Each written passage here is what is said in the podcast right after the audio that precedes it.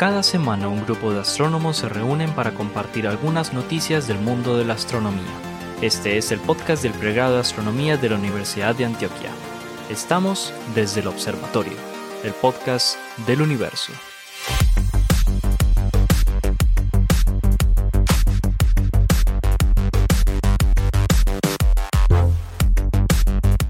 Hola a todos, bienvenidos a otra edición de Desde el Observatorio, el podcast del universo. Aquí tengo sentado conmigo a los profesores Esteban Silva, al profesor Germán Chaparro, al profesor Juan Carlos Muñoz, al profesor Pablo Cuartas y a la profesora Adriana Araujo.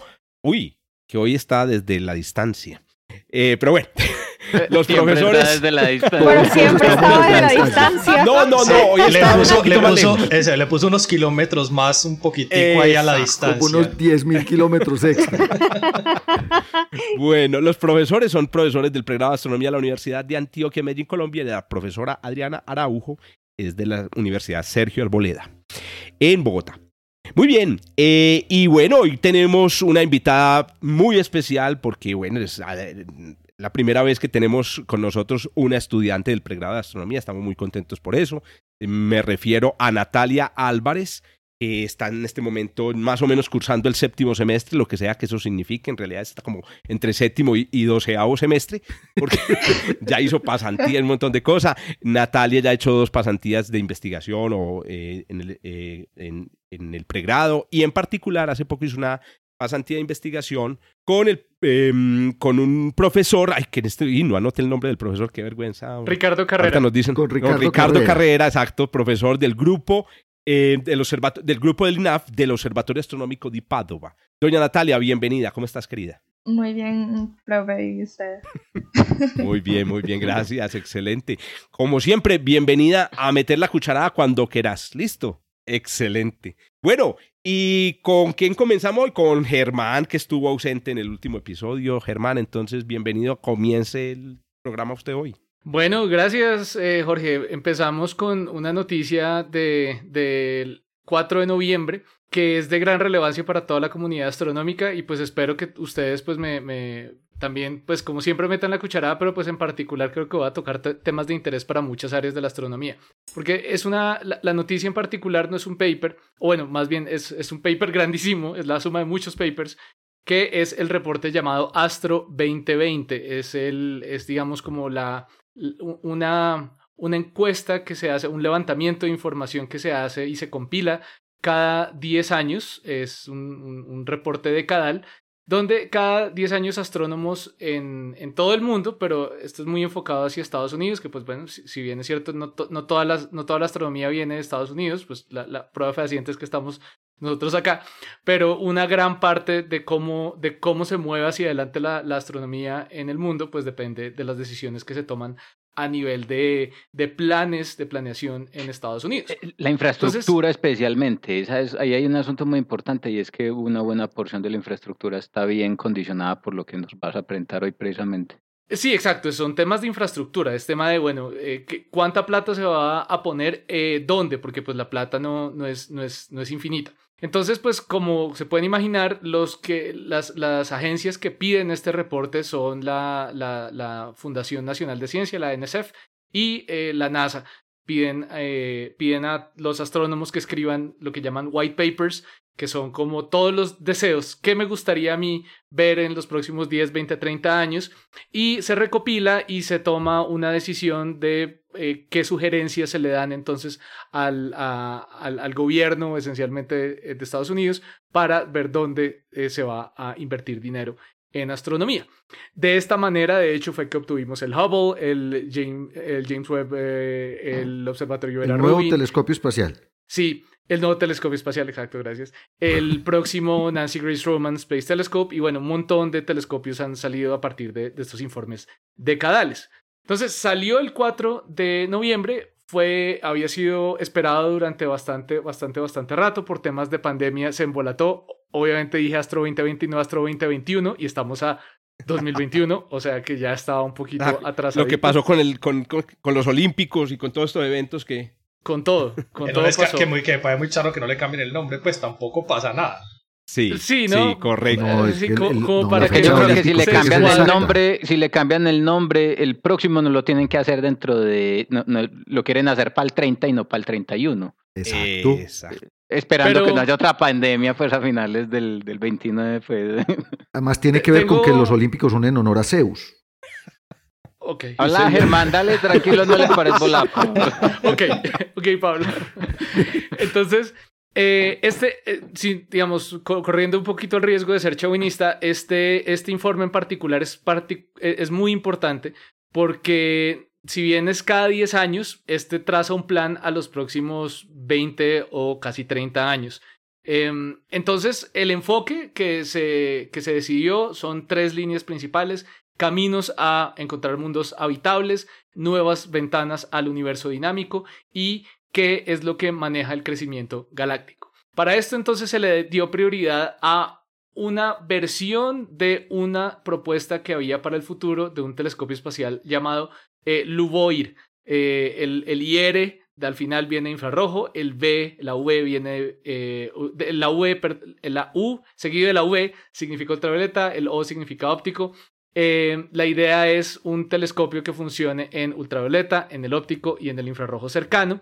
La propuesta original era, de 15 era poner un, es- un- un- un telescopio de 15 metros de diámetro eh, de apertura. Ahora se redujo a 6 metros. La propuesta es reduzcámoslo para que lo podamos hacer. Aún así, va a salir costosito. Eh, se planea que cueste unos 11 mil millones de dólares con lanzamiento en, el en la década de los 2040. Una cosa importante para que la, la gente sepa es que la mayoría de este dinero es investigación y desarrollo. El lanzamiento, de hecho, es, es, una, es del 1 al 2% de todo este dinero. No se imagina que lo que cuesta es mandar ese mamotreto para allá arriba.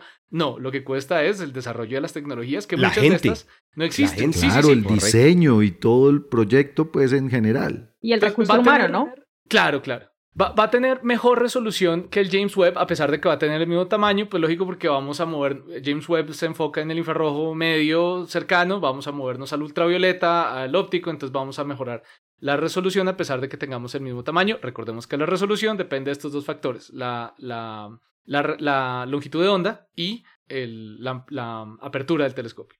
Eh, se planea entonces, más o menos para que tengan para que hagan cuentas, eh, las primeras tesis de doctorado que van a salir de esos datos, se espera que sea por personas que ahorita están apenas naciendo. Para que se hagan Hágame el favor. O sea que Natalia Eso en es este momento es- va a ser es directora de esas tesis de doctorado, por ejemplo. Estamos pensando es en el futuro, es que estamos, están pensando en el futuro, así, así deberíamos Claro. proyectar nosotros, hermano, a 30 años. Claro. E- Ese es como el principal, esto junto con los grandes observatorios. Entonces, este informe recomienda hacer inversiones importantes en dos telescopios que antes eran vistos como rivales, el Giant Magellan Telescope en Chile, que son siete espejos combinados para generar un telescopio de 24 metros aproximadamente, y el 30 Meter Telescope, que en principio se debería construir en Hawái, pero eso está sumamente en, embolatado. Pablo está chicaneando un, un modelo. Modelo del Magallanes. Le vamos a tomar foto y lo vamos a poner en las, en las, De acuerdo. en las Oye, qué memorias bonito. del podcast. Entonces se sugiere ya no, no joder más con el tema de la rivalidad, financiar ambos. Eh, son más pequeños, son más pequeños que el, que el EELT, bueno, el- perdón, ya no se llama EELT, el ELT europeo, que el ELT europeo tiene un tamaño de 40 metros su apertura, pero se espera que eh, hagan otro tipo de ciencia, por ejemplo, en particular, eh, más mejor por la arimetría, enfocados, como lo dije anteriormente, hacia la vida en el universo eh, y hacia el funcionamiento del universo a gran escala. También sugieren, digamos, en, en menor, con menor nivel de importancia, construir telescopios en tierra para el estudio del, eh, del fondo de microondas. Hemos hablado de BICEP acá, eh, de este telescopio en el Polo Sur que está tratando de medir ondas gravitacionales primordiales. Entonces parece que, que va por ahí, va por ahí eh, esta sugerencia. También se sugiere construir una nueva posible misión mediana, de pequeña a mediana, en el infrarrojo lejano. Resulta que, también lo hemos dicho acá, el año, este año o el año pasado, quedamos con el corazón roto porque la Agencia Espacial Europea canceló Spica, una misión en el infrarrojo lejano, eh, pues que iba a abrir la puerta hacia un montón de química súper interesante en las regiones de formación de planetas. pero pues quedó cancelada y quedamos como en el aire, entonces parece que la NASA va a coger esa bandera y va a decir, bueno, vamos a hacer una misión de prueba, lo cual abre la puerta a otra misión que estaba planeada muy a futuro, que se llama Origins, que es también un telescopio ya más grandecito, eh, también en el infrarrojo lejano. Lo que pasa es que la instrumentación del infrarrojo lejano es costosita. Finalmente, eh, también se eh, algo que tiene muy contentos a los radioastrónomos es que se sugiere financiar casi todo la, digamos, la modernización del VLA, que el VLA igual es, eh, es, es un telescopio súper avanzado, es un arreglo de radiotelescopios muy avanzado, pero se va a llevar a lo que va a ser el Next Generation VLA, el NG VLA, con el cual van a expandir el número de antenas, van a regarlas por todo el sur de Estados Unidos y hasta por México, eh, van a hacer un poco, se quieren ubicar a mitad de camino entre lo que hace ALMA en Chile y lo que va a hacer el SKA en Australia y,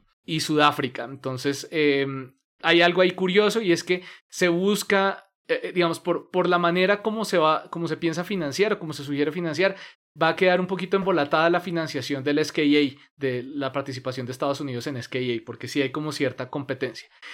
Eh, con suerte, esto no va a tomar tanto tiempo, es decir, que la gente que use datos del, eh, del Next Generation VLA para hacer sus tesis de doctorado están actualmente terminando el colegio. Entonces, para que Oh, que Natalia hagan va a alcanzar. Por eso, ella va a tener como. Ya No, va a no, tener Natalia varios ya va a ser- para. No, Natalia No, va a ser Natalia está terminando el Vos lo, pregrado. cuando vos lo pase. copiáis, ya, no, no. no, Sí, no. claro, De ahí no la ahí- bajemos. No, no, no. Ah, que no. Oiga, a que aprovechemos para saludar, ¿cómo, ay, ¿cómo se llamaba esta colega que estuvo con nosotros? Viviana aquí? Rosero, claro, Viviana, Viviana, Rosero va a estar Viviana, allá que es- Sí, que liderando eso VLA. eh, tremendamente, sí. Viviana también estuvo en, Ella estuvo en Orígenes. En Orígenes. Además. Que repitámosle a nuestros oyentes, por favor, que, es- que escuchen las conferencias de Orígenes. eh, eh, se emiten en el, en el canal de YouTube de Astronomía UDA. Qué Termino pena, con Germán. malas Claro. noticias. O- A ver, no. cuente. Se cancela el programa Sofía. Este Ah. telescopio maravilloso montado en un avión que cuesta un cojonal de dinero. Ya dijeron, no, número de papers versus plata versus Ah, contaminación. Chao. No, no, Claro, versus muchachos. avión, es que con tener un 747 dedicado solo a llevar un telescopio, Pero También entonces, la- eh, eso quiere decir que después de todo no es tan baratico. La motivación inicial de Sofía era que, que era eh, eh, Mejor. eh, mejor No, más tener barato. eso que tener un, un satélite. pero exacto, era más barato que un telescopio espacial, pero, Pero pero, no es no, barato. es más barato que un telescopio eso, en tierra. La muestra También el- la gente de altas energías en cosmología quedó muy aburrida porque se planteaba un sucesor de Chandra llamado Lynx en, en rayos X y también, eh, digamos, se, se dijo Quedó que ya no iba a ser fuera. prioridad. Eh, también la gente que recibe un montón de dinero por, por las pruebas de entrada a, a posgrados en Estados Unidos va a quedar súper aburrida porque la recomendación es quitar No los más requisitos GRE. de entrada, el GRE y el Physics GRE, que eso lo único que mide es si tus papás tenían plata o no, si tus papás eran académicos o no, entonces te va bien ahí. Pero O si eras chino indica y- e indio o no. A eso voy, a eso voy. Eso no indica. Ya no le va a tocar a Natalia bien. presentar esa, esa, esa Pero, jo- pero esa- es ¿Cuán una, bueno- re- eh, eso cuán es bueno una eres? recomendación. Es ahí Sí. es una recomendación porque es un asunto del sistema educativo. Y ya no- lo están no haciendo. está O sea, es, una recomendación montada sobre que ya una cuarta parte de las escuelas de, de, de posgrados en Estados Unidos de, en astronomía ya no lo están recibiendo. Ya dice, Oiga, y me tocó presentar esa... A- ahora ahora sí me voy a presentar a hacer un doctorado. años. Ahora sí. Oiga, Ahora una cosa sí. que me preocupa, muchachos, y eh, eh, Natalia y, y- y Adri, es que eh, estamos haciendo cuentas alegres, todos los científicos de todas las áreas, sin tener en cuenta el, la masiva desviación de recursos que va a ocurrir posiblemente en esta década a aliviar la crisis climática. O sea, me refiero a que realmente esta década y posiblemente la próxima va a ser, van a ser críticas. Y, y creo yo que no nos damos cuenta que posiblemente inclusive astronomía y otras áreas que son mm, eh, ciencia básica, básica, se van a desangrar un poco por esos esfuerzos. ¿Ustedes qué opinan? que ojalá, pero está difícil. Pues, en efecto, sí. ¿No lo ven? Yo, yo opino que, que sería muy bonito si fuera a hacer de esa manera, pero, pero seguimos teniendo a la humanidad decidiendo y estamos cagados por el lado. Mejor dicho, nos va a convenir que seamos tan irresponsables. No es que nos convenga, es que a la gente no le importa. No, no, Ay, no, ay, pero Jorge está hablando no del asunto social, sino del asunto de la disponibilidad de recursos. Exacto. Claro, las, no, políticas, las políticas en los próximos 10 años van a decir, si tenemos un millón de dólares para apostarle a ciencia, le vamos a meter 700 mil al, al- a asuntos de cambio climático. Claro, un yo lo, y políticas. por y ahí yo lo va. que estoy diciendo es Y que va a ser todo lo Colombia lo hemos contrario. visto y, y- y por fuera, entonces yo creo que en efecto va a pasar así. Bien. Yo, yo O en sea, cambio- me parece yo que este, creo este que survey, no. este Decadal Survey debió haber incluido. No sé si lo incluye Germán, y te lo pregunto. O sea, lo, lo- lo incluye, un incluye- tema de crisis climática, de contribución de lo- los, lo, de los incluye en científicos. cuanto a que está diseñado con un presupuesto apretado. O sea, por eso es que LUVOIR va a bajar de 18 metros a 6 metros. O sea, todo, a O sea, todo ahí le bajaron. estamos. A Y todas Todo le están, propuestas a todo le están también- bajando la huella de carbono. Están viendo que va a haber un recorte Sí. presupuestal, no a- necesariamente a en ciencia, pero sí en el área. A todas las Pero- propuestas pero- le bajaron todo lo que habían pedido los astrónomos, a todo le bajaron. Creo que eso es lo que más se nota. O sea, Pero además- a pero ninguno además, en fue como, ¿sabe qué? Sí, no, háganlo el doble de grande. No. No, ya no, exacto. Están, están pensando realmente en huella de carbono. Están están por ese empezando a lado. pensar Y a lo que no le tema. bajaron, como en Next Generation VLA, están diciendo una cuarta parte de la plata tiene que venir de afuera. Vean, entonces ya empezamos a sentir la col- el coletazo del huracán de la crisis climática eh, eh, por aquí. Oiga, los invitamos a que vean el enlace que está aquí abajo para que se miren, oiga, cuántos pa- eh, white papers, Papers, hay ahí. no. Son como, pucha, como 500 white papers. Sí, es O gigantesco. sea, es que es una lista impresionante de, de, de eh, Germán, ¿cierto? Germán No se los le- leyó todos, entonces Me leí todos, todos, todos los hilos de Twitter al respecto. Ahí está pintado. Muy bien, excelente. Ahí tienen pues el eh, Astro 2020, que debería ser 2021. Pero bueno, pasemos a, a algo más local. Eh, me imagino que muchos de los que siguen este podcast y los que no, pues primero pues, vayan siguiendo el podcast y, y vayan siguiendo a, lo- a lo- a los profesores, a la profesora Adriana, a Natalia también. Ey, a ver, ¿cuál es, cuál es tu, tu, tu cuenta en Twitter, Natalia? Eh, Nats Álvarez B. Listo, yo veré pues Nat Álvarez eh, eh, ve, usted la encuentra, Natalia, además usted, bueno, la van a reconocer.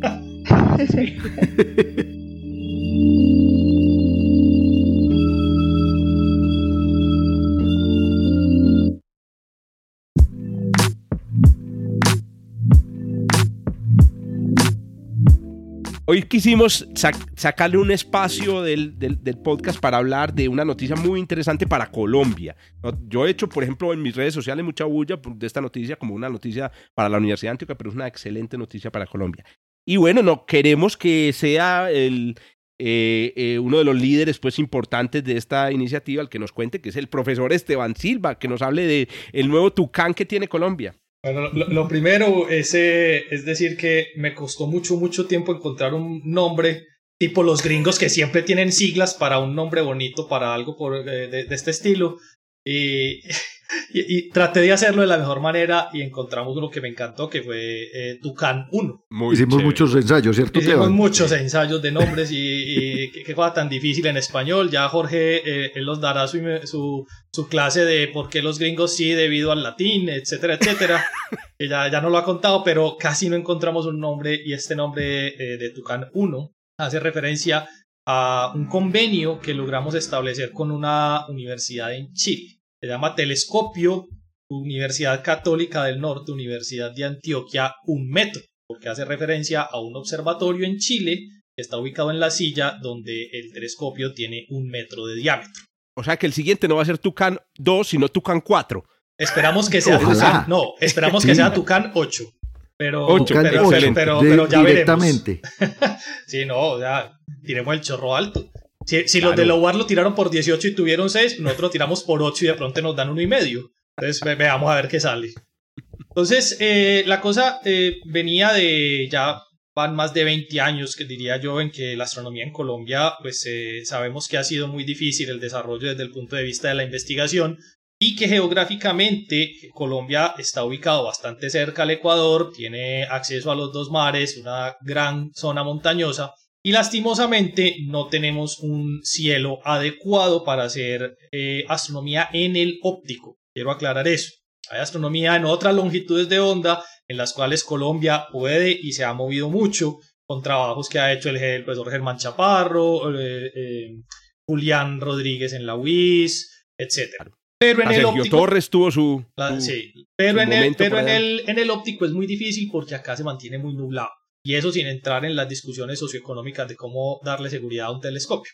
Entonces nos veíamos como con una falencia de, jue madre, ¿y cómo hacemos para tener un telescopio en el óptico que permita hacer un poco de investigación, que nos ayude con la docencia, que sea como ese, ese estandarte que todas las sociedades nacionales siempre dicen, yo tengo mi telescopio, Brasil tiene sus telescopios, Argentina tiene sus telescopios, Chile tiene los suyos y los del resto del mundo, Perú tiene su telescopio, y, Venezuela. nosotros, y Venezuela tiene su telescopio, es Sí, cierto. En Venezuela, Sí, sí. México. Papá los México, pollitos. Eso, México tiene, tiene su telescopio y nosotros no teníamos. Y claro, es muy, muy difícil entonces tener un telescopio acá. Y logramos entonces eh, empezar un proyecto que terminó siendo un convenio que nos llevó a generar Tucán 1.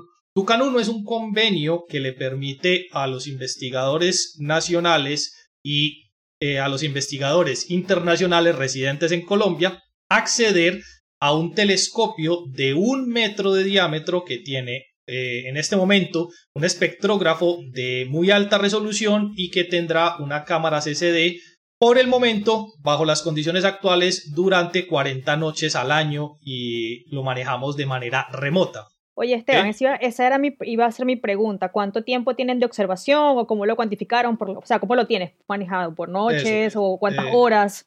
Son 40 noches al año eh, en este momento por dos años, pero estamos en proceso de renovación del convenio y queremos renovarlo pues a muchos años, pero hay, digámoslo así, muchas terceras partes involucradas que hace que el juego sea un poco más difícil de, de llevar. Pero nos permitió tener un telescopio, si bien no en Colombia, digámoslo de alguna manera, en un lugar muchísimo mejor desde el punto de vista observacional, que es en la silla en el desierto de Atacama en Chile. Nada menos y nada más. Sí, eso. eh, así. O sea, Es uno de los mejores cielos del mundo, sí, exacto. Entonces, Es que uno de los Eh, mejores cielos. El mejor. El mejor Bueno, cielo del mundo.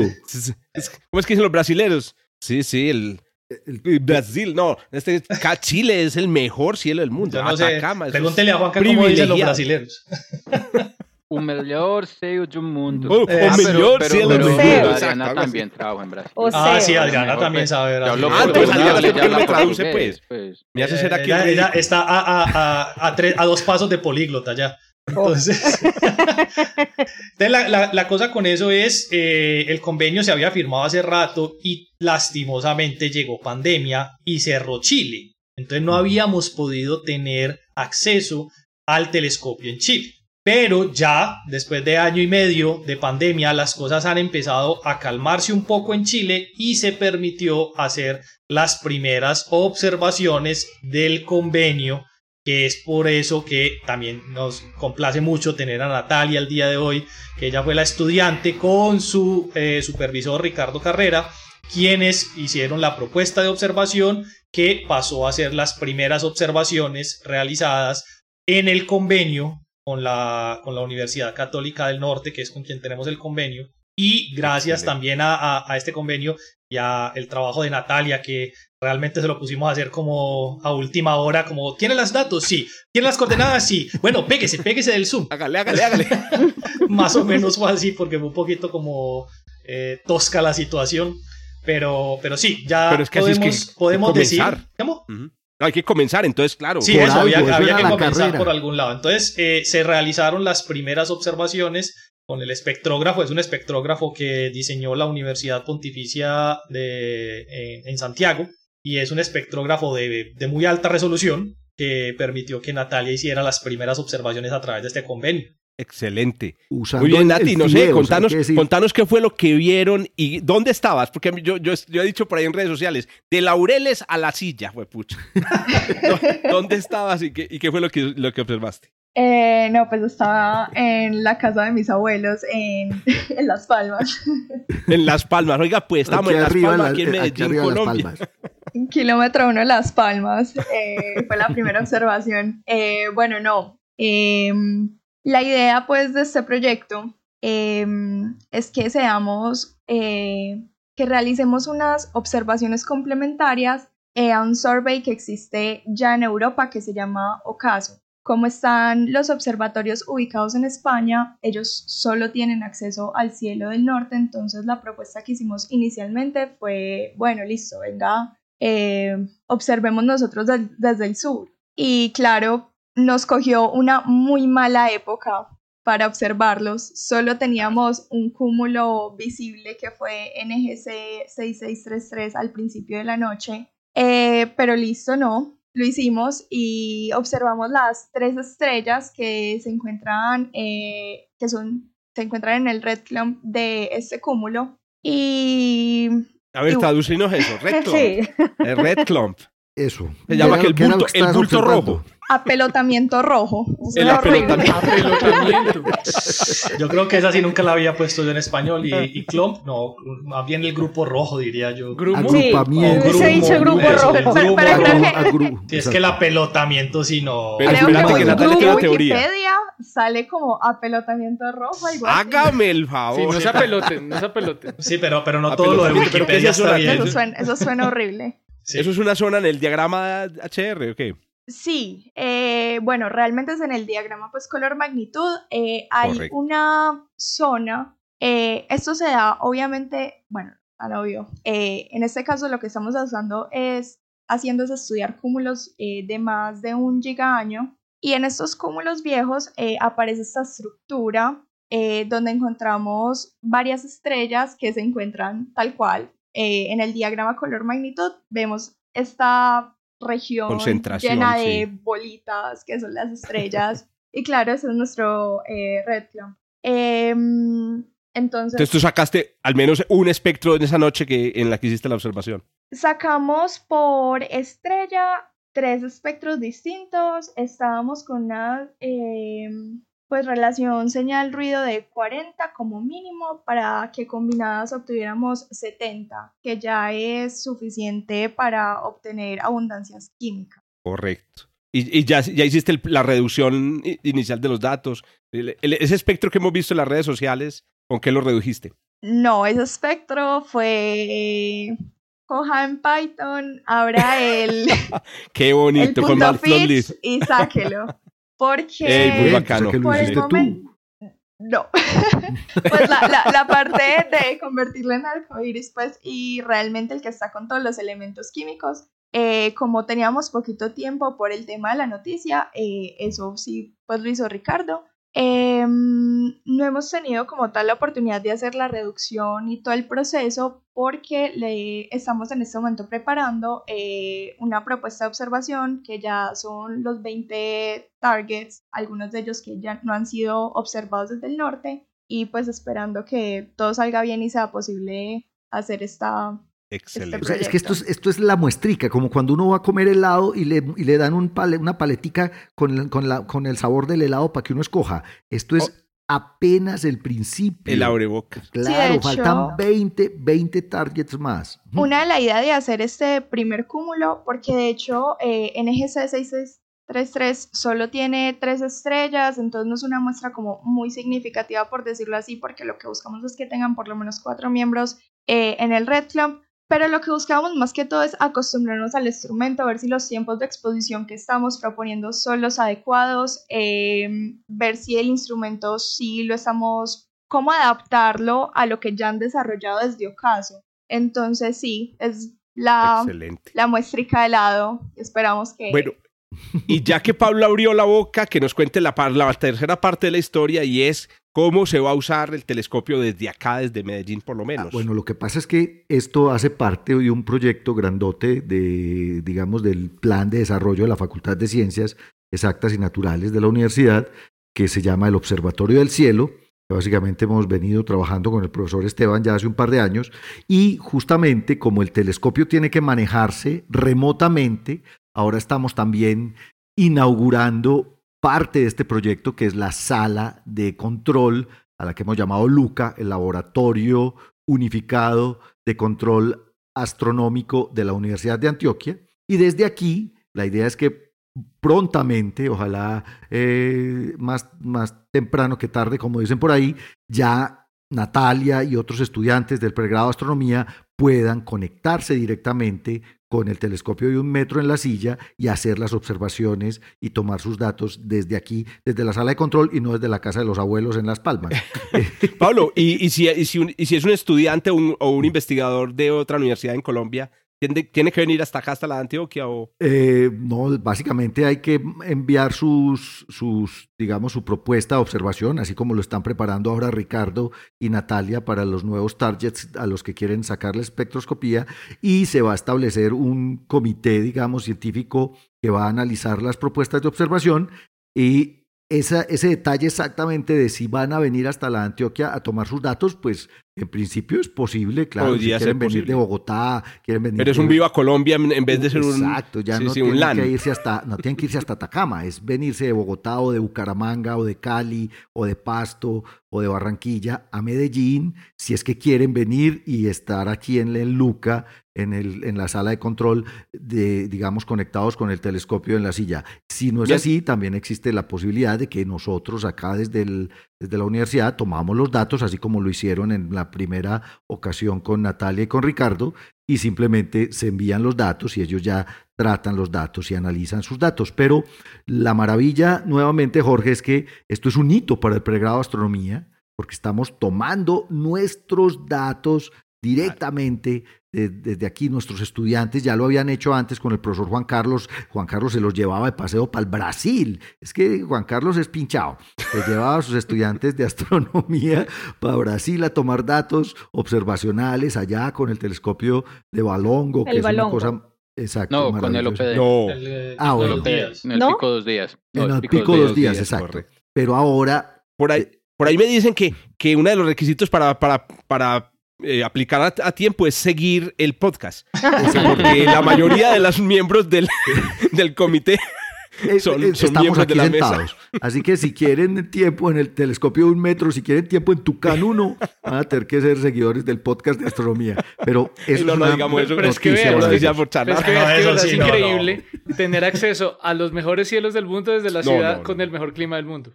Exacto, desde la ciudad de la eterna primavera. No se van por allá a Oiga, chupar no. frío a las Lo montañas de, de lo de Chile. no. Herman, que siempre tiene pinta de cachaco, de cachaco en la costa aquí en Medellín.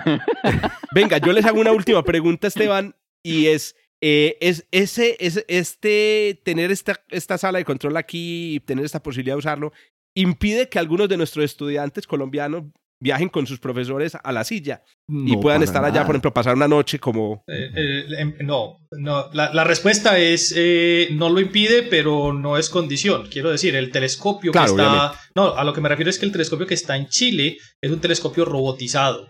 Allá no se va a hacer observación en persona. Entonces el telescopio. nadie observa, Ah. Nadie Igual- observa igual allá. si se van para Chile, tienen que usar una sala de control. en- Exacto, en o sea, va a tener Que que sentar en una sala al de control que no va a estar en el observatorio. Y, o van a observar en otro y no tienen el clima de Medellín, claro. Y no tienen el clima de Medellín, claro, eso, eso sí. No, y, y quería, quería agregar una cosa que es bastante importante dentro de todo lo de Tucán 1 y lo que está mencionando Pablo de, de la sala Luca, es que la sala Luca no está eh, casualmente en el sitio en el que está, sino que al lado de la sala hay una sala de computadores donde se hace docencia. Y Luca está conectado con la sala de docencia para poder proyectarle a los estudiantes que estén aprendiendo a hacer observaciones en directo cómo se hace toda la observación. Entonces hay una persona en Lucas sentada haciendo la observación y en la sala contigua hay unos estudiantes a los que se les va a estar explicando qué se hace, por qué se hace, cómo se hace. Una parte fundamental de lo, de lo que viene con este, este proyecto es una parte de docencia. Es eh, un foco bastante importante para nosotros en la universidad en el pregrado. Yo quería además hacer un- también- dale, dale, dale. Yo, yo quería hacer un comentario que esto a mí me pone muy contenta porque eh, me parece que es un avance muy significativo para, para, el, para el pregrado de astronomía de la Universidad de Antioquia. Y además es que va a traer como, va a llamar mucho más la atención, o sea, tienen acceso ahora a la observación, ¿no? Ahí, en la universidad. Entonces es algo que, que me alegra mucho porque, mucho. porque aporta a la educación, ¿no? Aporta Sí, a la, sí. y sobre todo a un alto, a una alta calidad de- en, en el programa, ¿no? Correcto. y- y- Pero y insistimos, eh, que no, que no sobre insistir, perdón Pablo, te doy la palabra, no sobre insistir que este es un proyecto para todo el país, porque Correcto. de todas maneras realmente nos vamos a beneficiar todos. Sí, no, como, como lo mencionaba ahorita Jorge, están todos los investigadores y estudiantes nacionales y, y la- aquellos internacionales residentes en el país a proponernos eh, Nos escriben, observaciones. Eso sí, eso, eh, Juan, Juan, Juan- Juanca es Bueno, seriecito, pero, pero, pero yo lo conozco hace rato y él es hasta querido. Sí, pero miren, importante Pablo. también. es que Internacional es Luca- residente, voy a hacer mi propuesta. Eh, Ándale, Adri, aquí la esperamos. Importante es que Luca no solo va a controlar el telescopio de un metro en la silla, sino que es el centro de control de una serie de proyectos observacionales que tenemos en el pregrado de astronomía. Chévere. Aquí vamos a tener también un telescopio de 14 pulgadas robotizado, manejado desde aquí. Vamos a tener Spoiler alert. Exacto, las, las estaciones, las estaciones de, De de- mira de- su cielo. de monitoreo del, del clima que estamos instalando en las sedes de la universidad, en el departamento, van a tener su control y su, digamos, recepción de datos aquí. Entonces, Luca, en ese sentido, es el laboratorio unificado de control astronómico de la Universidad de Antioquia. Muy felices porque ya tenemos telescopio. En Chile, excelente. Oiga, entonces, literalmente, stay tuned. Es decir, manténganse, o sea, ya, ya tienen otra razón para suscribirse a desde el observatorio para que conozcan aquí en qué va la cosa.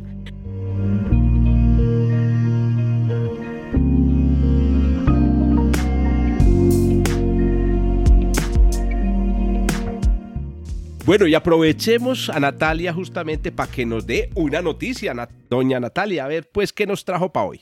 Bueno, eh, para hoy, pues la noticia que les traigo es justamente sobre eh, que se anunció. eh, obviamente este paper está en el proceso de revisión, pero ya pues está hecho el anuncio de que se descubrieron 664 nuevos cúmulos abiertos. Esto fue posible gracias En, a... en- en la Vía Láctea. Sí, Eso. so- bueno. Lo eh, digo, lo digo porque lo digo porque es que son muchos, a mí me parecen muchos. Yo pensé eso de eso de 664 otras cúmulos galaxias, no, muchos, huepucha, ¿cómo?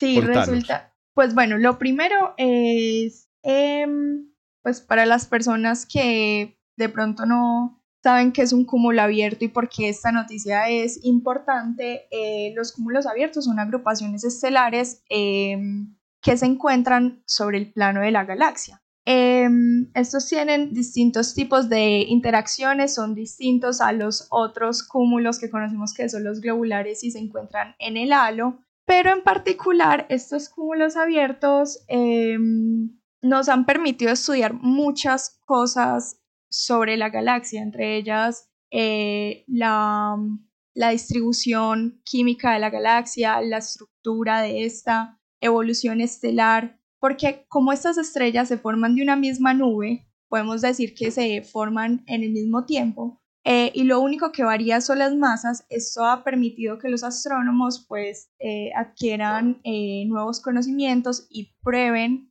estas teorías de evolución estelar. De hecho, pues se habla de los cúmulos abiertos como laboratorios a los que tenemos acceso nosotros los astrónomos. Entonces, sí, en efecto, pues em, gracias al último lanzamiento de datos de Gaia, eh, tuvimos acceso a nuevas fuentes y lo que hicieron estos eh, investigadores fue usar Machine Learning. El Machine Learning se ha implementado desde el primer lanzamiento de datos de Gaia. Desde el, sí, desde el DR1 se pudieron eh, encontrar, no recuerdo bien la cifra, pero no eran muchos cúmulos. Y se empezaron a optimizar eh, los métodos y en este caso lo que hicieron fue tomar los datos del E EDR3 y empezar a dividir el cielo en secciones. Y lo que hacían era buscar sobredensidades, porque, claro, pues si encontramos una sobredensidad en el cielo, eh,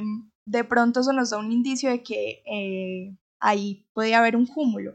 ¿Qué es una sobredensidad, Natalia? Expliquemos. Eh, hay Una, un- más ¿cómo es que es? Una, una, estrellas- una pelotamiento. hay un, un- un apelotamiento de fuentes.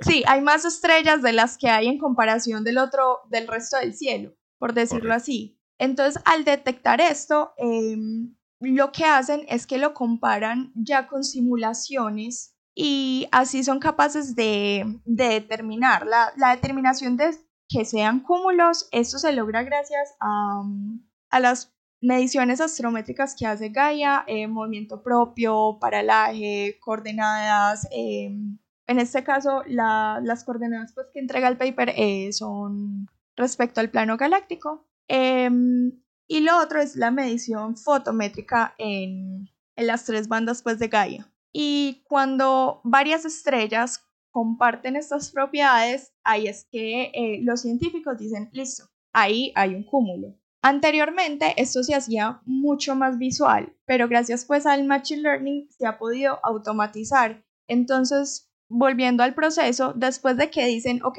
aquí hay una sobredensidad, esto parece ser un cúmulo, lo que hacen es que ya comparan los diagramas color magnitud con o diagramas muy bien estudiados o diagramas simulados y cuando efectivamente se pues coinciden, eh, dicen, listo, aquí hay un cúmulo. Lo que ellos hicieron fue que los clasificaron entre A, B y C dependiendo como el nivel de certeza, pero el 90% de estos 664 son tipo A, que hay una muy buena posibilidad de que estos sean efectivamente cúmulos abiertos. Entonces, sí, pues estamos...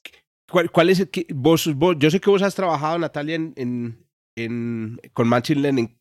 ¿Qué tipo de algoritmo utilizaron o qué, o qué herramientas utilizaron para hacer esta clasificación, pues para hacer esto. Este, este, en este caso particular, no, no sé si te cojo ahí fuera de base, me da, me da pena, pero Craig. Eh, no, no, no, pues no, no muy fuera de base, realmente no he trabajado mucho más allá del proyecto de tópicos con Machine Learning, em, pero ellos usan un algoritmo, em, una herramienta que se llama, no sé si el término correcto es algoritmo, pero la herramienta es eh, DBS, pues DBScan, no sé bien cómo se pronuncia, pero... No sé si. Es DBScan, sí, pero es DBScan lo que usan, sí. DBScan, ¿y esa herramienta tiene por dentro entonces los algoritmos de Machine Learning de una vez? Eh, sí, pues no, esta sería como la herramienta que ellos usan. Eh, tienen varios parámetros, eh, básicamente uno es para definir vecinos, las, em, las mediciones que se hacen es en un cuadrado pues una, un cuadrado, no, una porción de cielo de L grados por L grados y este valor no es constante, depende de la zona del cielo donde esté. Claro. Y em, una de las ventajas eh, es que el algoritmo, pues la herramienta em, puede manejar el ruido, eh, no se necesita que se dé un número de miembros a priori y, em, y como se basa en un modelo de densidad, eh, tiene en cuenta como las proyecciones de las estrellas, por decirlo así. Entonces, es una herramienta eficiente para hacer este... Oíste, Nati, y vos que sos, que sos, Nati no, Natalia, vos que sos que esa confianza mías con todos.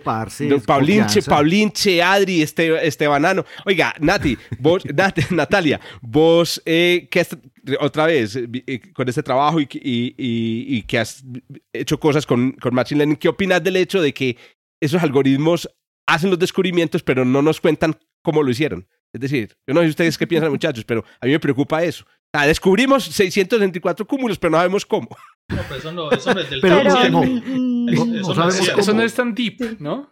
Eso, eso, eso tampoco es tan complicado como lo estás haciendo ver. Eh, ah, bueno. Al, menos no para este caso particular. Sí, eso. o sea, este hay, hay, casos más sofisticados, pero en este no, no creo que pero sea la idea, No, pero yo entiendo, yo entiendo el comentario, Jorge. Pues, ah, dale, eh, Pablo.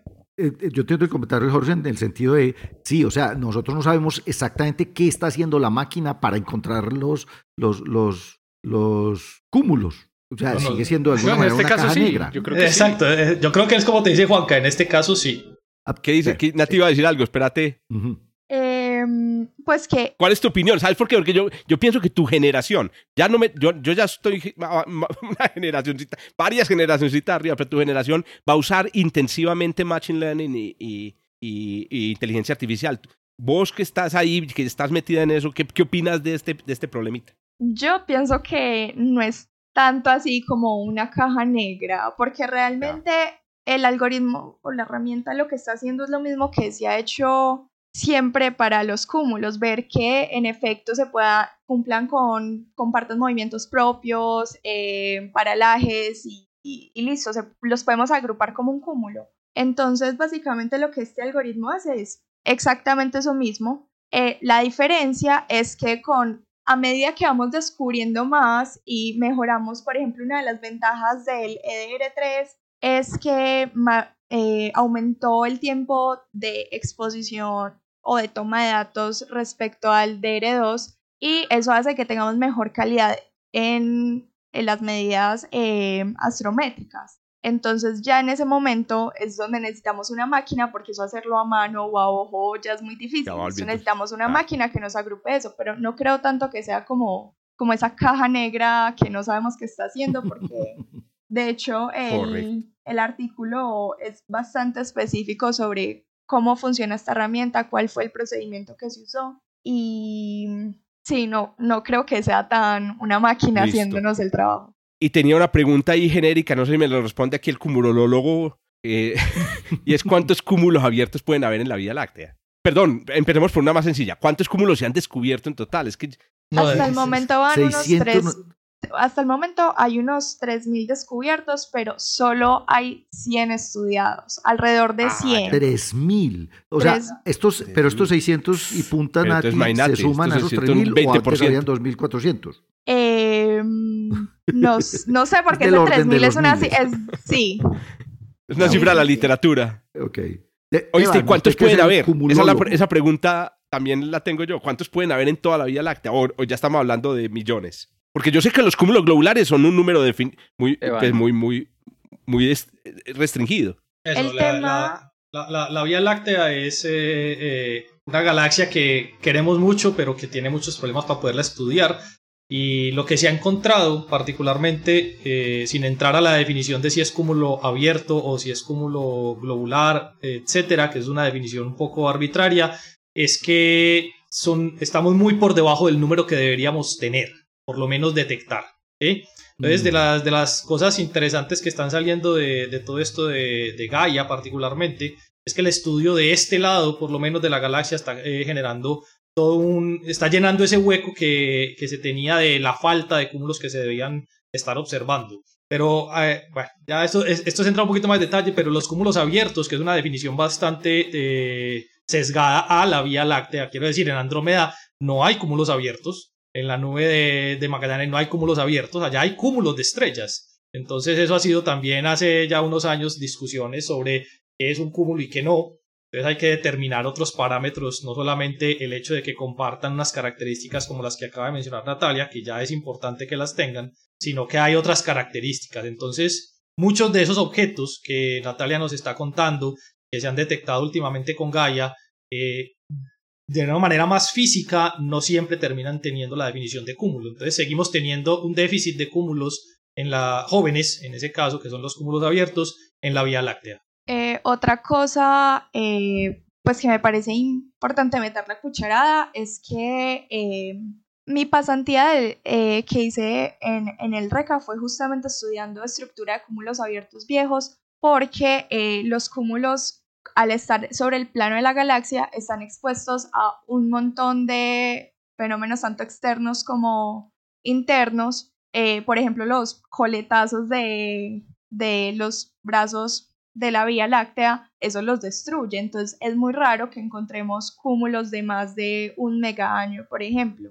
Em, Ah, por eso es que decís que son viejos. Yo sí, Sí. decía viejos, pero ¿cómo que viejo? 10 Un millones, en, gigaño. 10 millones, en un millón de años, 10 millones de años, eso ya está desarmado. Correcto. Sí, exacto. Entonces yo creo que por eso decir una cifra es muy difícil porque de hecho había una teoría, si mal no recuerdo, que decía que el Sol venía de M67. Eso al final pues eh, no y se por ahí también había un pero la idea- en Pegaso, creo. La, la idea es justamente esa, de que la mayoría de estrellas de campo realmente son estrellas que fueron arrebatadas por efectos de marea o efectos internos, eh, segregación de masas eh, de los cúmulos abiertos. Y hay, y hay otra cosa, es, que es, es un término que, que yo creo que lo acuñó el que era mi compañero de oficina cuando estaba en el doctorado, para este, para este fenómeno en particular de eh, formaciones de estrellas a partir de una nube que se dispersan rápidamente en el medio. Es, eh, el- la traducción es el efecto cruel de cuna, the cruel cradle effect. Y es precisamente eso. Eh, efecto cruel de cuna. Quiere decir, eh, inclusive la misma nube ese, es capaz de romper la dinámica del cúmulo eh, eh, separando las estrellas y tirándolas en el medio y que no queden unidas gravitacionalmente, que es lo que al final de cuentas llamaríamos un cúmulo. Y eso en la Vía Láctea eh, es bastante notorio, pero ya lo hemos visto en otro tipo de galaxias, es, es un fenómeno bastante natural. Pero vea, me voy a anotar este dato. Este va a ser mi dato coctelero para el fin de semana. El sol podría venir de M67. Me lo dijeron en un programa, eh, en un podcast que estuve por ahí. Lo afirmó Natalia. Pero, no, Lo afirmó no, no. una- una- Yo dije una que eso fue una teoría. Eso fue una teoría que salió en algún momento, por eso ya se desmintió. Pero lo, lo importante de ahí es que las estrellas de campo que podemos tener se pudieron haber generado en cúmulos. Sí, eso no, a ver, Y- eh, yo, oiga. yo- yo- yo sin, sin, sin, sin llegar a la afirmación de Natalia, que ya colocó la teoría de M67, lo No, que, lo que sí, pena, no, no, no, es Natalia la- molestando. la- No, no, lo que la sí es mencionó de claro, paso. lo que sí es claro es que todas las estrellas se forman en agrupaciones, todas provienen de una nube. Lo Vienen que no es una conclusión directa de provienen de un cúmulo, ¿sí? Correcto. Eso sí, o sea, todas se Ah, forman en grupos, Muy pero no necesariamente quedan ligados gravitacionalmente para observarlo como un cúmulo, que es lo que vemos ahorita. Entonces, sí, el Sol perteneció a un grupo de estrellas en su momento de formación, las cuales se dispersaron en el medio de la galaxia y el Sol anda solito ya, pero, pero no es que ande solo porque pobrecito salió disparado del cúmulo, sino porque seguramente todas las que se formaron con él salieron disparadas. Y eso, eso es algo que yo les menciono en el curso mío y es, eh, por ejemplo, un sesgo para poder estar encontrando un montón de estrellas con planetas con metalicidad solar. El pico de detección de estrellas con planetas está en la metalicidad solar, pero eso no es casualidad. Eso es que estamos estudiando el vecindario solar debido a las, eh, a las limitaciones Claro. técnicas. Y en el vecindario solar, seguramente una gran mayoría de las estrellas que están ahí provienen de esa formación en la que se dio el Sol también. Correcto. Entonces la metalicidad es una metalicidad efecto- bastante similar. Se llama, a ver, Germán, que es el experto aquí en literatura, o no, experto en, en- en cultura popular. En cosas raras. Se llama, se llama efecto de pueblo pequeño. Pueblo de- pequeño, infierno grande. Mal de Sí, vereda. sí, sí. Mal de vereda, De ese. vereda también. No, Mal de vereda. Pablo iba a agregar algo. Oiga, pero no, antes de eso, hagámosle, dámosle un saludo aquí a los organizadores, a los que, a, a- a las personas que organizaron estas pasantías de RECA. RECA, ¿qué significa RECA, Natalia? Red de Estudiantes Colombianos de Astronomía. Oiga, tremendo, o sea, tremenda cu- Germán- lujo. se- hizo se, parte gastaron- de esto. se gastó reca este año con esas pasantías. Ujú. Que Natalia, pues, está aquí básicamente por eso. Entonces, saludos a los organizadores. Don Pablo, que creo, Germán, Germán, usted está ahí en el- en- entre los organizadores, ¿cierto? Sí. Del, del De- de internship, sí, sí. Sí, sí, estuve, Entonces te en la saludamos. organización. Gracias, gracias, muy queridos. No, yo lo que hice fue, yo lo Pablo, que fue repartir cartas de recomendación para todos mis estudiantes. Pero Pablo, no, ¿ibas a agregar algo sobre los cúmulos? decía que, claro, después de 20 vueltas que le haya dado el Sol a la Vía Láctea, Claro. Está más eh, mezclado que un las, chucho. las hermanitas perdieron hace rato. No, pero ya han encontrado. En 2014, 2015, 2018 han encontrado un par de estrellas de la misma edad, misma metalicidad que el Sol, lo que las conecta, digamos, de alguna manera genéticamente al Sol. Eso es, es una búsqueda genética en la galaxia, es una cosa increíble.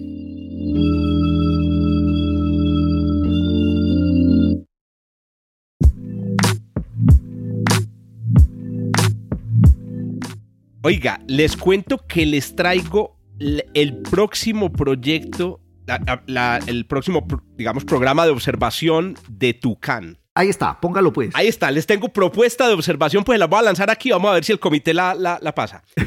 El 19 de diciembre de este año se van a ver bólidos en la atmósfera de Venus. Atención con eso. Y Venus está en la fase correcta, es decir, está, llamaríamos que está en creciente, en realidad está, está, está en menguante. Oiga, pues bólidos.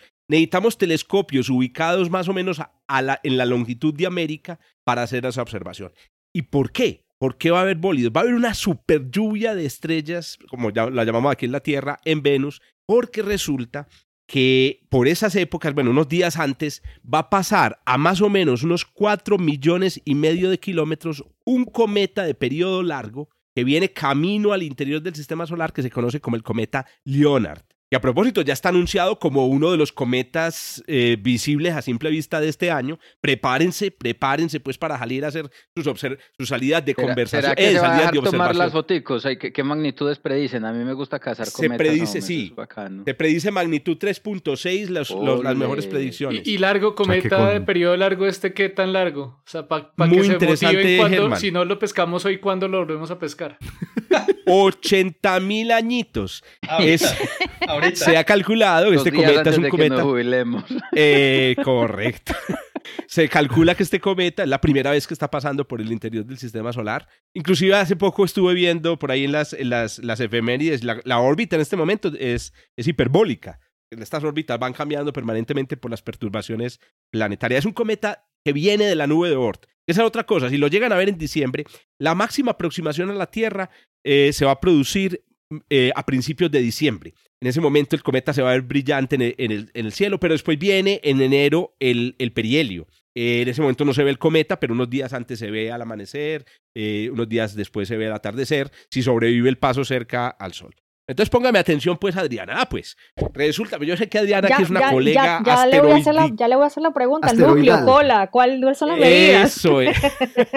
Resulta que como es la primer- el primer paso, pues el cometa no, no, su en su trayectoria no, de, no ha dejado todavía detritos, como lo sucede con los cometas periódicos, como el cometa Halley, con el cometa Encke, etc. Entonces va a ser su primer paso, viene con sus much- muchachitos o muchachitas alrededor, que son partículas de polvo, algunos bloques que pueden llegar a ser eh, de, tamaño importante, y va trayendo y va arrastrando estos cuerpos, y los, los, eh, los astrofísicos que hicieron este cálculo, y a propósito es un cálculo que hicieron después de haber hecho observaciones em, del cometa a principios de este año. Se hicieron observaciones del cometa a principios eh, de este año y con esas observaciones que está haciendo esta, mm, esta, estas expediciones. Son observaciones hechas con el telescopio Lowell Discovery. El primer autor de este, de este paper es Kicheng Shang. Es un, es un chino. Yo no sé si Shang será el apellido o el nombre. Los chinos son muy raros. Eh, ¿Cómo es el estándar ahora, verdad, muchachos, en la literatura científica? Los chi- porque los chinos normalmente escriben el apellido primero y después El nombre. nombre. Exacto. Cierto. Pero hoy están escribiendo como, bueno, me imagino que Shang es el, es el apellido. Kishen, Kishen Sang. Oiga, pues, entonces, calcularon que hace, cuando el cometa estaba, hoy el cometa está como a, a tres unidades astronómicas. Cuando el cometa estaba a 30 unidades astronómicas, las partículas que se desprendieron en ese momento, cuando el cometa pase cerca a Venus, ah, que a propósito, otra cosa, es un récord. El último cometa que había pasado tan cerca, va a pasar a 4.5 millones de kilómetros de, de Venus, el último cometa de periodo largo que había pasado tan cerca a un planeta fue en el 2014 el Siding Spring, eh, el Siding Spring, yo no sé cómo lo pronunciarán.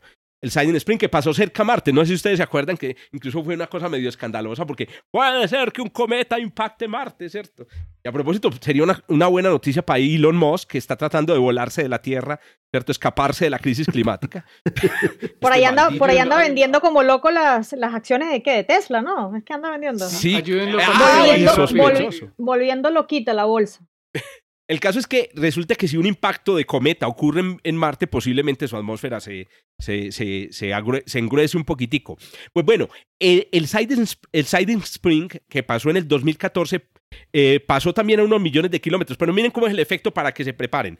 El cometa no va a pasar muy cerca, 4.5 millones de kilómetros. Es una distancia respetable en astronomía. Eso, con- si Pero- pasara así de cerca de la Tierra, sería un NEO.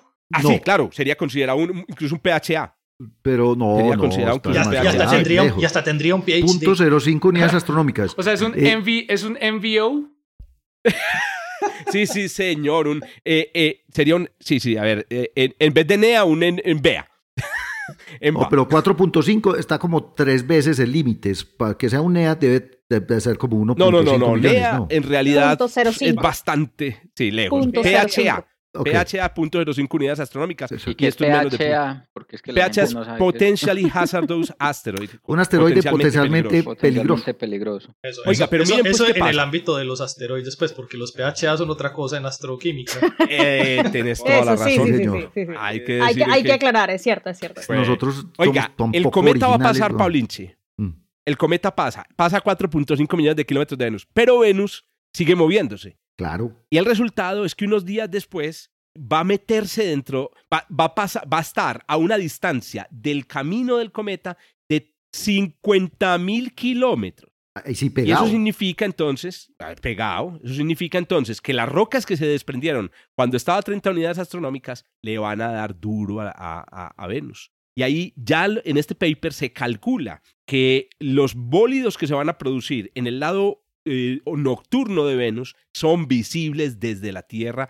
Doña Natalia, prepare por favor toda su capacidad de uso de Tucán, porque lo que tenemos que hacer es simplemente apuntar a Tucán durante esa noche, como Venus está pues muy cerca al horizonte, va a ser un poquito complicado, y sentarnos a, a observar, a ver si aparece, ¿cierto? Un estallido y alcanzamos Ese a ver. tenía que ser mi noticia hay la que, en semana serio hay que programarlo. En serio hay que programar esa No, observación. no, Sí, no, sí, serio, sí. no, se lo estoy diciendo, yo lo digo aquí medio en charla, pero se lo estoy diciendo en serio, porque esa campaña de observación hay que hacerla. Ahora, hay otro detallito y con eso cierro, y es que inclusive, si no llegamos a ver el bólido, esto ya pasó en Marte, hay un flujo tan grande de partículas, pues comparado con el flujo de, de fondo de partículas sobre Venus proveniente del cometa, que la atmósfera de Venus se va a cargar de iones metálicos que pueden detectarse por espectroscopía. Es decir, hay, van a, eh, se va a, ver un, va a haber un incremento en sodio y en otros metales que vienen con las partículas de polvo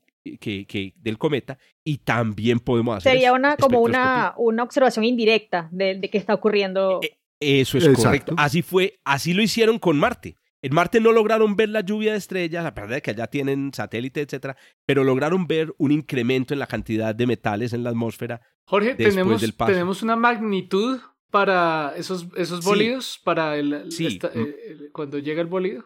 Magnitud 16. Uf, Tenemos, es va a ser magnitud 16 sobre Venus. Pero es muy, Ya, pero es- Germán, pero ya, no es ya vi muy que el comité débil. me va a empezar a poner problemas. porque-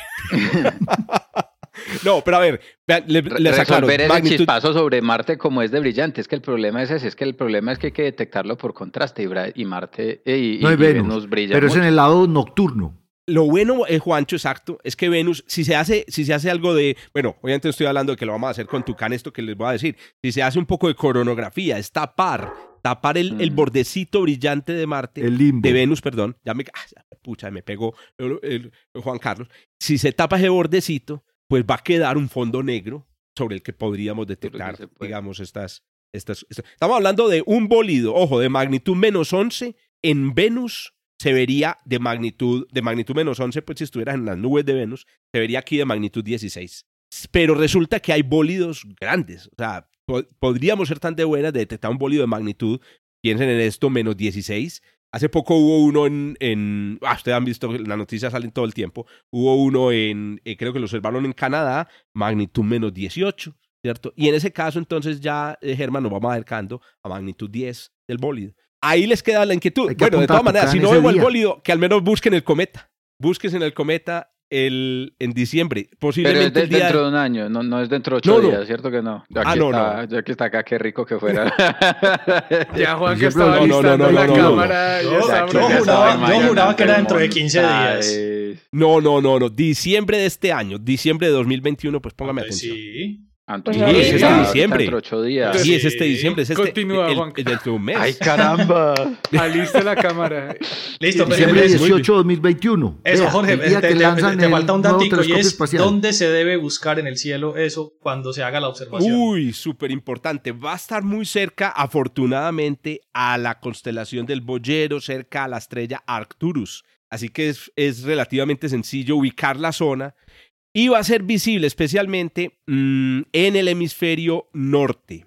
Esa es otra, pero ah, Ah, nadie ese es decir, pero Tucán está en el hemisferio sur. No, Sí. es que Nosotros, nosotros estamos en el hemisferio norte. Hay unos más al norte que en, en Chicago, pero estamos en el hemisferio norte. Ah, ya saco aquí de Medellín está el lugar donde 4.5 pasean grados. los astrónomos de este programa. Pero ya están exiliando a Adriana, no. Pero bueno,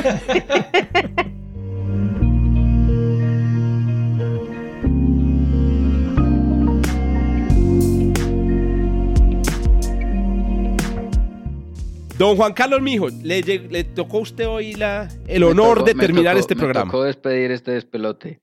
Venga, la recocha, la recocha. la recocha. Este, este apelotamiento. Eh, eh, no, Oiga, otra- para nosotros otro término que nos trajo Natalia. Otro término que nos trajo Natalia, lanzamiento. Ese, ese me gusta, release. Ah, no, ese sí. Es data release, lanzamiento de datos. Eso fue lo que dijo Libera. Data li- release. No, pero na- lanzamiento no nada más eso, no dejó el apelotamiento también. el apelotamiento del lanzamiento. A ver, don Juan Carlos, hágale pues, mijo. ¿Cuántos agujeros negros creen ustedes que conocemos en la Vía Láctea? No sé, 50. Poquitos, poquitos. Échense 50. un número. Pablo apuesta 50. No, Hermano. yo, le, yo le Sí. pongo 10 por ahí. 10 y, entre 10 y 20. 20, digo yo. Eh, Yo diría que vamos a ponerle menos, 5. Es- la, la cuenta está, la cuenta está por debajo de 20, entre 10 y 20. Son del orden de 15 agujeros negros los que se conocen en el vecindario y agujeros negros estelares Uno, uno puede este- Ah, bueno, y discriminar. sumar O sea- más o sea, uno, Juan, entonces son Exactamente, 16. exactamente, aquí viene el asunto. Uno, uno puede discriminar los agujeros negros en dos poblaciones, por así decirlo. Eh, realmente son tres, agujeros negros estelares de masas intermedias y de masas eh, y masivos. Los agujeros negros estelares tienen masas que son del orden de, de- de unas cuantas masas solares. Los agujeros negros intermedios tienen del orden de mil a diez mil masas solares. Y uno los encuentra usualmente en, cúmulos, o esperaría encontrarlos, en cúmulos eh, como cúmulos eh, globulares o galaxias enanas y los agujeros negros supermasivos que son muy populares, ¿cierto? La idea es que evidencia indirecta de la existencia de los agujeros negros eh, supermasivos hay mucha, gracias a los efectos que ellos inducen, por ejemplo, en los eh, en las galaxias activando los núcleos activos. Una AGN no es más que una galaxia con indigestión eh, en el sentido en el que en el que es una galaxia que hospeda un agujero negro supermasivo que está haciendo un alboroto eh, eh, con el material que está acretando a su alrededor. Y eso los hace muy fáciles de detectar y esa es la razón por la cual uno cree y dice o afirma uno con una buena, con una buena certeza que casi que cualquier galaxia hospeda en su interior un agujero negro Supermasivo. supermasivo. No pasa lo mismo cuando uno está hablando de agujeros negros estelares. ¿Cómo se observan los agujeros negros estelares? Evidentemente, si la explosión de una supernova eh, conduce principalmente a la formación de un agujero negro eh, estelar y, y la galaxia tiene al menos 10 mil millones de años, pues eh, seguro que le han explotado supernovas como un berraco. Uno esperaría que en una galaxia como la Vía Láctea, en las condiciones en las que está actualmente, expl- explote una supernova cada 100 años. En el pasado pudieron haber explotado muchas más. Eso quiere decir que la abundancia de agujeros negros estelares debería ser muy grande. Sin embargo, son muy, muy, muy difíciles de detectar. Uno detecta básicamente agujeros negros por dos mecanismos. Uno que es por la emisión de rayos X. Cuando usted tiene un agujero negro, el agujero negro puede acretar gas a su alrededor. Ese gas que orbita alrededor del agujero negro forma un disquito muy parecido a los anillos de Saturno, muy parecido a los anillos de Saturno, con la diferencia que los anillos de Saturno son como granitos de arena de, de- cancha de fútbol, eh, mientras, que, mientras que en el caso de un agujero negro, el disquito que se forma es gas, es una nubecita de gas que configura un agujero, eh, un disco de acreción, como nosotros lo llamamos, que por cuenta de las diferentes velocidades eh, eh, orbitales a- a- a- alrededor del agujero negro, friccionan sobre sí mismos, consigo mismo, calientan el gas y cuando ese gas se calienta puede emitir eh, radiación. Se calienta a unas temperaturas que son superiores al millón de grados y en esas condiciones pueden emitir en, en rayos X. De esos conocemos, por ejemplo, a uno, a Cygnus X1, que es una fuente de Ese rayos fue el X muy primero popular, descubierto. que es en efecto el que el, abrió el- las el puertas a todo prototipo. Exactamente, es el prototipo de agujero negro. Eh, eh, eh, Y el que le y dio la es- y es suscripción uno a los- Playboy. eh, pues, ah, ¿Cómo es que esa? Esa fue una apuesta entre, entre Hawking y creo que Penrose. De, Hawking le apostó a, a Penrose de que no era un agujero negro. Y Penrose que sí. Y obviamente después descubrieron que sí. Y entonces el- la, la, Se la ganó una apuesta la ganó suscripción a Hawking. Playboy. Y, y No, creo una que era pen- una suscripción. ¿Cuál era la Una otra? penthouse. La- a Penthouse. a una de perdón, esas. Juancho. Perdón, Una Juancho. A de- una de esas. Eh, no me sé qué me es eso. desconcentraste con lo de Penthouse. No, pena me da a mí entonces ahora. No, No, no. Fue culpa suya. Sin, sin- sin- sin penas, que la más joven aquí en Natalia. Eh, entonces, e- ese es el asunto. Entonces, para que uno pueda detectar un agujero negro, tiene que esperar a que el agujero negro active un disco de acreción a su alrededor suficientemente eh, eh, luminoso como para que lo podamos detectar. Otro de los eventos que, que se espera, todavía no hay evidencia muy robusta acerca de ello, es a través de la emisión de ondas gravitacionales. Cuando un agujero negro eh, eh, colisiona con otro objeto compacto, otro agujero negro una estrella de neutrones, ellos pueden emitir ondas gravitacionales y, y la detección de estos objetos, aunque, aunque se espera se, se dé de manera eh, más frecuente en el futuro próximo, pues es algo que todavía está en, en, en, tránsito, por, por así decirlo. Eso quiere decir que realmente nosotros no tenemos mecanismos que nos permitan observar eh, eh, e identificar dónde están los agujeros negros de la galaxia, el montón que debería existir. La noticia que les traigo hoy está asociada precisamente con eso. Por primera vez se ha detectado un agujero negro eh, en la galaxia. De hecho, no está en la galaxia. Por fuera de la galaxia, un agujero negro estelar por un mecanismo que no es ni la emisión de rayos X ni eh, la emisión de ondas gravitacionales. Resulta que la galaxia, eh, la nube mayor de Magallanes, una de las galaxias satélites más grandes de la, de la Vía Láctea, tiene un cumulito de estrellas, NGC 1850. Y en ese cúmulo de, estrellas, perdón, en, en, en- en la nube de Magallanes, utilizando datos del de, el BLT y el espectrógrafo multiobjeto que se llama MUSE, se han podido hacer observaciones de miles de estrellas, observaciones espectroscópicas de miles de estrellas que le han permitido a los astrónomos estudiar el movimiento propio de las partículas, de las estrellitas que se están observando en el cúmulo en esa, en esa región de la galaxia. Pues resulta que estudiando los movimientos propios, las velocidades radiales, pues particularmente que se miden a través del corrimiento rojo, eh, corrimiento Doppler en las líneas del espectro de la, de la estrella, encontraron que hay una estrella en particular que tiene una anomalía muy muy, muy, muy, muy, muy especial y es que tiene un, un, un, desvía, tiene una desviación en las velocidades promedio que es del orden de los 300 kilómetros por segundo. Haciendo un análisis muy detallado entonces de las características de, de, la órbita que debería seguir esta partícula y las características por las cuales ella debería estarse moviendo con, esta, con, estas, eh, con estas condiciones, se encuentra que muy probablemente lo que está pasando con esta estrella es que está orbitando un agujero negro estelar que debe tener del orden de 10 masas. Realmente son 11, son más 11 masas solares.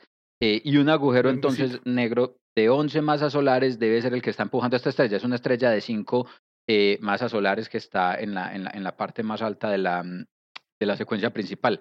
Las estimaciones indican que, que, este par binario, porque entonces ya tenemos un par binario, una estrella eh, orbitando un agujero negro, y lo que se lo que se, lo que se eh, eh, eh, hipotetiza, lo que se sugiere, es que forman un par binario que está interactuando fuertemente, fuertemente y la estrella en este momentico está empezando a llenar el lóbulo de Roche del par. Cuando uno tiene un par de estrellas que están muy junticas una a la otra, uno conoce una regioncita que tiene como forma de ocho, que, que, determina la región que uno llama la región de dominio gravitacional de cada una de las estrellas de cada uno de los cuerpos. eso se le llama básicamente el lóbulo de Roche. Em, y, cuando uno tiene pares eh, interactuantes, cuando una de las estrellas llena su lóbulo de Roche a través de un puntico, la cinturita del 8, el material se empieza a escapar de la estrella y se pasa, se le escapa a la estrella y se pasa para el agujero negro. Y allí es donde el agujero negro puede formar un disco de acreción y empezar a emitir eh, rayos, eh, rayos X. Esto es, yo no sé cómo se dice en español. Esto es un semi-detached eh, eh, ¿Cómo lo detectaron exactamente? lo detectaron, como les digo, lo detectaron entre comillas por casualidad. Estaban estudiando la, la eh, haciendo espectroscopía masiva eh, en términos de la cantidad de estrellas del cúmulo, del cúmulo de estrellas y encontraron que esta estrella tenía una eh, anomalía en la distribución de las velocidades. Todas las estrellas tenían una ah. velocidad. Ah, digamos que se movía raro, una Natalia, una Natalia pegada a los espectros de un par de estrellas de un cúmulo. Exactamente, y, de y esta señora se movía 300 kilómetros por segundo más, que, más rápido que el. Que, Estaba tambaleando respecto a las otras. exactamente. El periodo orbital del par es del orden de. está entre los 5 y los 10 días y la estimación que se tiene para la, para la, eh, la separación entre las dos estrellas es del orden de los 40 eh, radios solares. Es decir, es un sistema que está bastante, bastante apretado precisamente en función de la presencia del, del agujero negro. Y aquí una cosa muy importante es precisamente eso, y es que la novedad es que se convierte esto en la, primero en la primera detección de un agujero negro estelar por fuera de la galaxia, utilizando métodos distintos a la emisión de rayos X que es de hecho la forma como y, se... Y de ondas gravitacionales. Negros. Y, se y de ondas gravitacionales, pues que esperamos en algún momento empiecen a producir eh, sobre la razón señal ruido, pues sobre el nivel de ruido, eh, detección de este tipo de eventos, pero además, pues sugieren un mecanismo distinto por el cual entonces uno podría empezar a buscar agujeros negros en cúmulos estelares, por ejemplo, simplemente buscando las anomalías en las distribuciones de las velocidades. Como se descubren los, los exoplanetas, muchos exoplanetas. Yo, yo, quería decir que, que, otra, otra, señal, otra señal bien divertida, que algunos, algunos objetos presuntos agujeros negros eh, también emiten ese... es cuando tenemos los microcuásares. Eh, que son bien divertidos porque son como esos, esos, esos objetos, agujeros negros supermasivos, pero pues mucho más chiquitos, pero se comportan, como decía Juanca, muy parecidos con su disco de creación y también con sus jets. Y esos jets se detectan en radio y aparecen. completamente, eh, es que son una maqueta chiquita de un, de un cuásar, son una maqueta pequeñita de un cuásar eh, el, asunto es que como tienen una, una, luminosidad mucho más baja, pues es mucho más difícil. Me diste una idea para un paper, El paper del día. Hay una cosa muy importante, y eso porque es importante. Por ejemplo, hay un problema, hay un problema, y Esteban seguramente podría meter la cucharada ahí, y es que eh, eh, no conocemos realmente cuál es la forma de la función inicial de masa. La función inicial de masa, cuando uno habla de formación estelar, es, es, básicamente la probabilidad que hay de formar una estrella con una masa dada de una nube de, de gas en el medio interestelar. Las estrellas no se forman entre comillas con cualquier masa, sino que con un kilo de, con 10 kilos de masa, usted no forma estrellas de masas arbitrarias, sino que esos 10 kilos se distribuyen una fracción de la masa en estrellas de, de una, de, de- de 10 masas solares, otra fracción en estrellas de 7 masas solares, otra fracción de la masa en, Que- en- en lo delicado de, masa citar solar. esto de que de cuántas estrellas forma la Vía Láctea al año. ¿Cuántas Exacto. estrellas forma Porque se calcula en masas solares por año, Depende, no en número de estrellas. depende de, Entonces uno dice de dos, cuál es esa forma. Tres, una, Depende- pero, pero no significa que sea una estrella al año. Eso es muy distinto. Exact- Exactamente. Entonces, la, la idea es que para poder conocer, por ejemplo, cono- conociendo la, la abundancia de agujeros negros que hay en la galaxia, podríamos saber entonces o podríamos tener una mejor estimación de cómo se comporta esta función inicial de masa eh, eh, eh, y nos ayudaría precisamente a entender con mejor detalle, porque nosotros actualmente, hay que reconocerlo, no conocemos muchos de los detalles. Juancho, pero por ejemplo, esa- esa- Yo estoy aquí mirando este cúmulo, imaginándome el cúmulo que, que de Natalia, que también lo vi por ahí, que es un cúmulo pues muy, muy poco poblado, en donde uno puede meter una estrella dentro del, de la fibra óptica del, el- del espectrógrafo. Pero vos, ¿cómo haces en un cúmulo globular para tomarle las- el espectro a todas las estrellas? Ah, aquí viene el truco otra vez. Miren que les dije, las observaciones se hicieron en el BLT con Muse, con un telescopio de 8 metros como el que se tiene instalado allá en el BLT y Muse, que es un espectrógrafo multiobjeto, se pueden Ah. tomar de tracamanada A cada 1200 píxel es un espectros. espectrógrafo. Es casi que cada píxel es un espectrógrafo. Se pueden tomar de tracamanada 1200 espectros eh, entre fuentes. y. No se llama, no se llama. Pix, se llama eh, es- Es un Sparcel. Sparcel. eh, Ah, Sparcel. Ese es un Sparcel porque es un píxel de del que sale la, un- básicamente una fibra, un elemento dispersor para tomar una... Sí, un literalmente una fibra, una fibra óptica, un cable, un cable que, ¿Sí? transporta la luz de, Palabras de más, palabras de Le tenemos ya Gracias. proyecto a Natalia, pero de doctorado. Y nosotros conocemos a uno de los constructores de Muse que estuvo aquí en la de Antioquia dictando un curso. Uno de los, de los grandes de- estuvo aquí dictando un curso sobre Muse, sobre Muse, ¿se acuerdan? No sé si Sí. Esteban lo recuerda. El, el caso es que nos vamos a mandar a Natalia porque Natalia se va a ir a descubrir agujeros negros a eh, Holanda, porque este, este venía de Leiden. Un, un descubrimiento bastante importante es este, el fin del cuento, Dale, y usted, esperemos a ver cuántos más en- se van a encontrar así en lo que viene. Buenísima esa noticia. Porque seguramente, seguramente va a ser un experimento que se va a empezar a reproducir. Eh, y ya, ya me imagino, ahí hay uno de los, ya me imagino a la gente de Muse eh, revolcando los archivos de los datos. Obviamente. de- de- Van a de empezar a buscar agujeros cúmulos. negros en todos los datos de Muse. Exactamente, exactamente. Ya muchos soltaron el celular que estaban escuchando este, este podcast sal- y dijeron, vamos por los datos. Sí, eso. Yo, yo quería agregar algo de lo que mencionaba Juanca eh, sobre la IMF y ese... Nosotros conocemos bastante bien la IMF, lo que no tenemos ni idea es por qué es así. Eso sí no se sabe. La IMF se ha estudiado bastante dentro de la galaxia y fuera de la galaxia y parece que es ya algo bastante establecido.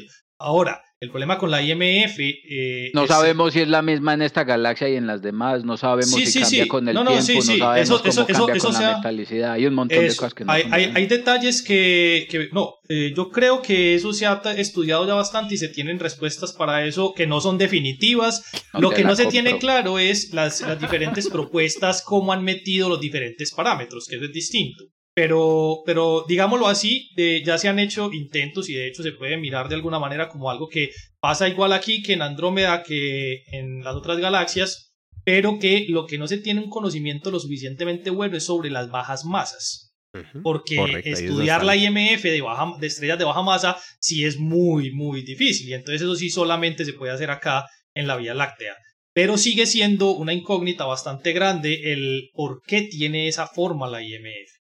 Eso sí no se tiene una claridad. Pero va pues esta la propone este lado. paper, pues hermano, para que, para que nos vamos pues Paper del día. paper. El paper del día es binariedad en otras galaxias. Porque es que detectar binarias en otras galaxias, eh, pues es, es- es difícil. Aquí tenemos una posibilidad de detectar binarias. Bueno, mentiras que no, en cúmulo se puede detectar. Pero estoy hablando de binarias de alta masa. Entonces vamos a determinar, con esta sola observación, vamos a hacer un constraint a la fracción de binarias de alta masa que hay en nuestras galaxias. No, no, ese paper de una astronómica, de una no lo escucho. Oiga, oiga, astro, eh, perdón, astronomía, Eso, astrofísica. eso- eso- eso Venga, muy estudiado. Jorge, y la, la- la respuesta No. es súper inconclusa. De no, hecho, yo, de, le hecho, mete. de hecho, yo lo he metido en varios de los trabajos que, que he realizado y no se alcanzan a, a notar los cambios físicos en los resultados. No, pero ¿sabes por qué no, Esteban? Porque Ah, este paper sí iba a pasar, Ah, porque dale. no tenían este punto. Este punto no estaba en la curva. Oiga, y otra, otra, otra. ¿Y qué tal si este agujero negro capturó a su compañera? La capturó, o sea, una- la, es una la agarró binaria- mientras pasaba por ahí. Por Es, muy O sea- o probable. sea, es- formación- impro- al menos no es imposible. Pero, pero eso, ese, es, ese es otro cálculo ahí estadístico y es formación de binarias por captura. Correcto. Un cúmulo globular. Es que ese sí debe existir. Ese, ese se lo paso a Esteban, que debe, Ya, ya ese está, sí ya existe. Pero no con Voy a, agujeros voy a buscar la noticia de eso para la semana entrante. Muy bien, doctores. Oiga, nos tiramos hoy como... ¿Cuánto llevamos? Una hora y 45 minutos. Bueno, este estuvo larguito, pero no, teníamos una buena También noticia para era un Colombia. episodio especial porque es que estábamos que nos hablábamos de Tucán. Es- Exacto. Natalia, ha sido un placer tenerte por aquí, querida. Muchas gracias por invitarme. Eh, esperamos que la próxima vez que vengas ya estés matriculada en tu doctorado, que ya esta mujer va pero proyectada a esa deliciosa vida de estudiante de posgrado. Pero no, bueno, vamos a... espe- Esperamos que tengas una maravillosa vida de estudiante de posgrado en un lugar bien agradable. Doctor, bueno, Adri, disfrute de su paseo en Chicago, ya que ya lo dijimos, ya digámoslo de una vez. Está en Chicago, traiga cositas. Y bueno, y a todos los oyentes. Y a todos los oyentes un saludo y nos vemos entonces. no, perdón, nos escuchamos. Nos escuchamos. Hoy. Chao, chao a Chao, todos. Bueno, chao, chao, Chao. chao. Gracias por escuchar desde el observatorio. Estamos en Spotify, Apple Podcast, Google Podcast y muchas más plataformas.